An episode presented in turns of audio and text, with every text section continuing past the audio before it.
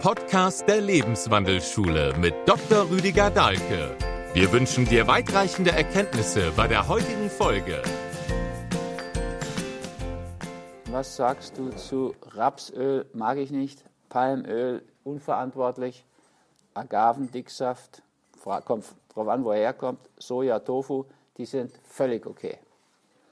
Weizeneiweiß, mir unverträglich, für mein Hirn schlecht.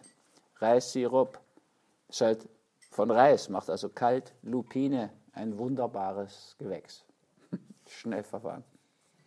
Alles ungesund bis giftig, abzuraten? Nein. Also die Lupine ist eine wunderbare Pflanze, die ist total neu entdeckt erst, also nicht genmanipuliert. Das, hat das, Fra hat das Fraunhofer Institut hat daraus diese blaue Süßlupine weiter gezüchtet. Die enthält zwischen 43 und 48 Prozent Eiweiß, bestes pflanzliches Eiweiß, das gar keine Schäden macht. Schädlich ist das tierische Eiweiß, das hat Colin Campbell und, Co., die haben das bewiesen. Das macht Krebs, aber pflanzliches einfach nicht. Die Lupine enthält ansonsten noch 10% Kohlenhydrate, aber von bester Qualität und 10% ungefähr Öl von bester Qualität. Der Rest sind Ballaststoffe, die wir immer brauchen können. Und die führt nicht zu Blähungen.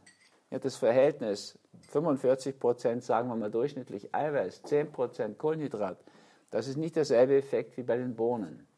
Ja, die Bohnen eben, jedes Böhnchen ein Tönchen, da ist ziemlich gleich viel Eiweiß und Kohlenhydrat. Und das ist schwierig in der Verdauung. Ja, auf dem Gedanken hat sich dann die heische Trendkost entwickelt. Die, die Österreicher kennen die, weil die Schlagersängerin, die hat, ja, weiß gar nicht, wie sie heißt, die hat mal Trendkost gemacht und ist von amerikanischen Ausmaßen auf österreichische zurückgeschrumpft. Aber auch nur für kurze Zeit. Da ist die Trendkost so populär geworden.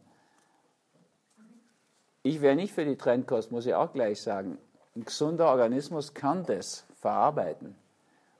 Trendkost wäre nur so eine Hilfe für eine Zeit, dass der, die Hauptanlieferung verschieden ist, also getrennt voneinander.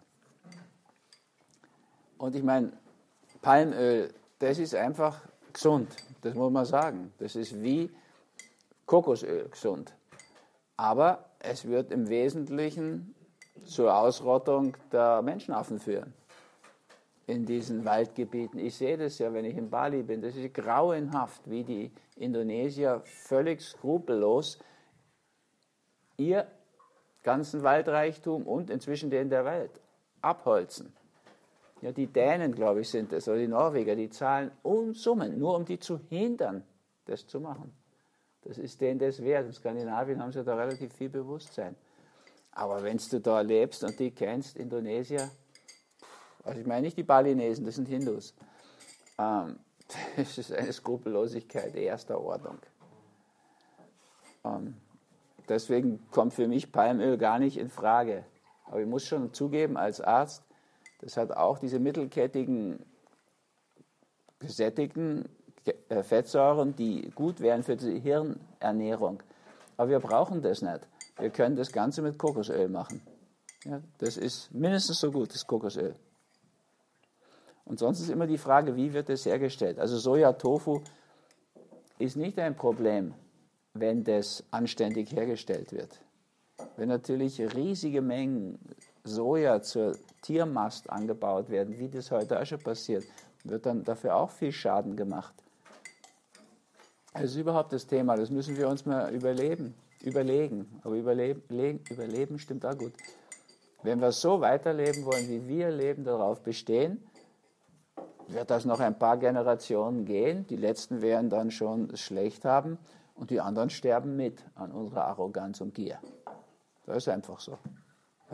Das ist dasselbe, was schon eben vor langer Zeit Mahatma Gandhi gesagt hat. Wir haben leicht genug für alle, aber nicht für die Gier aller.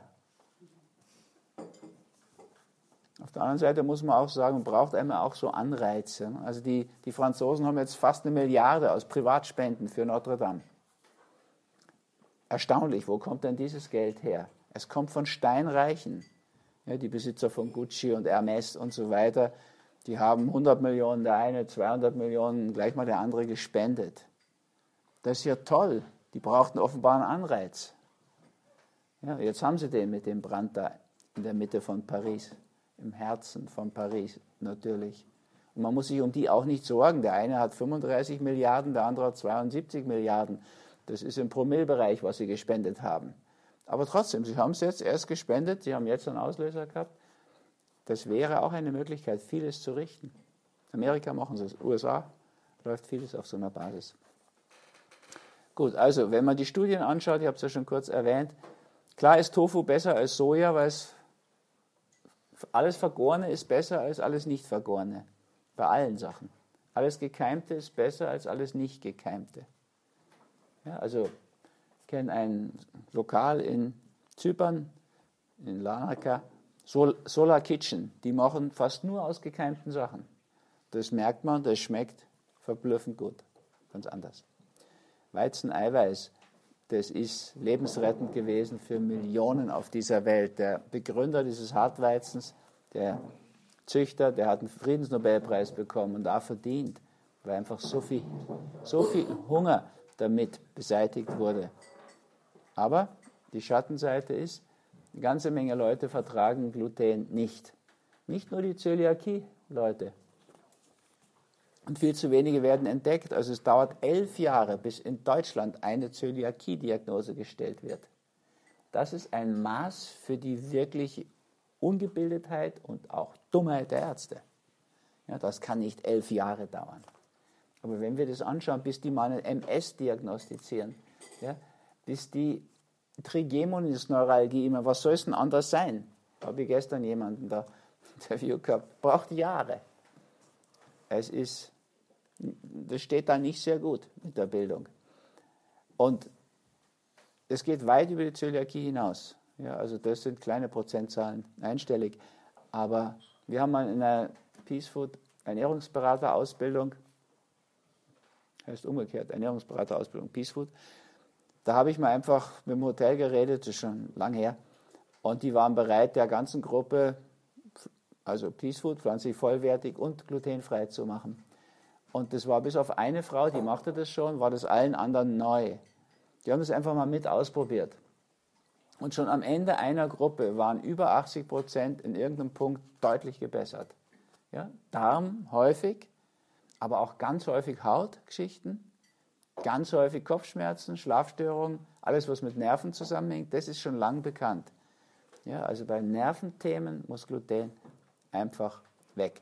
Insofern Weizeneiweiß ist der Kleber, das ist das Gluten. Seitan ist reines Gluten. Also wenn ich einen Seitanschnitzel esse, geht es mir ungleich schlechter wie nach einem Schweineschnitzel. Aber ungleich schlechter, was mein Hirn angeht. Der Rest kann's, muss ich heute sagen, leider verdauen. Ich wollte, ich hätte Zöliakie gehabt. In meiner Arztfamilie hätte es keine elf Jahre gedauert, bis die das rausgehabt hätten.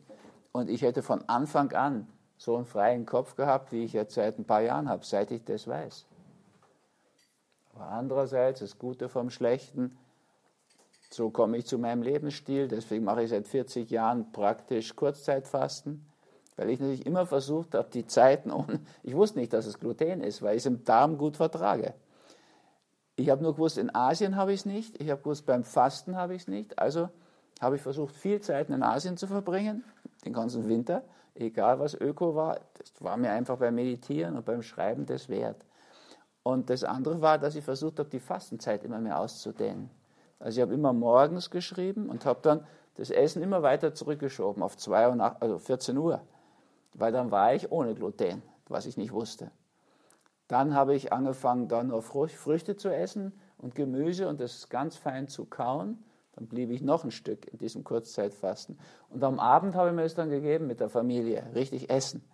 Und dann ging es mir vom Hirn, ist aber nicht so schlimm am Abend, wenn man da jetzt zusammensitzt und Smalltalk macht. Dann habe ich wieder die Birne, so Brain Fog sagen die Amis, gehabt. Und das war dann wieder gut bis am Morgen. Da konnte ich dann wieder richtig anfangen. Vor ein paar Jahren habe ich das gemerkt. Und seitdem brauche ich nicht mehr nach Asien fahren, ehrlich gesagt weil es geht mir in der Schweiz dann, da war in der Schweiz, Österreich, Zypern genauso gut. Jetzt, das ist aber für euch gar nicht wichtig. Ihr müsst schauen, wie ist das für euch? Ja, also wie könnt ihr damit umgehen? Der Uwe zum Beispiel, der hat mit mir schon mehrfach, na, der fastet ja jetzt auch mit, glutenfrei gelebt, der hat keine Vorteile, keine großen davon. Manchmal ein bisschen, meint er, aber nicht wirklich. Man macht er das auch nicht.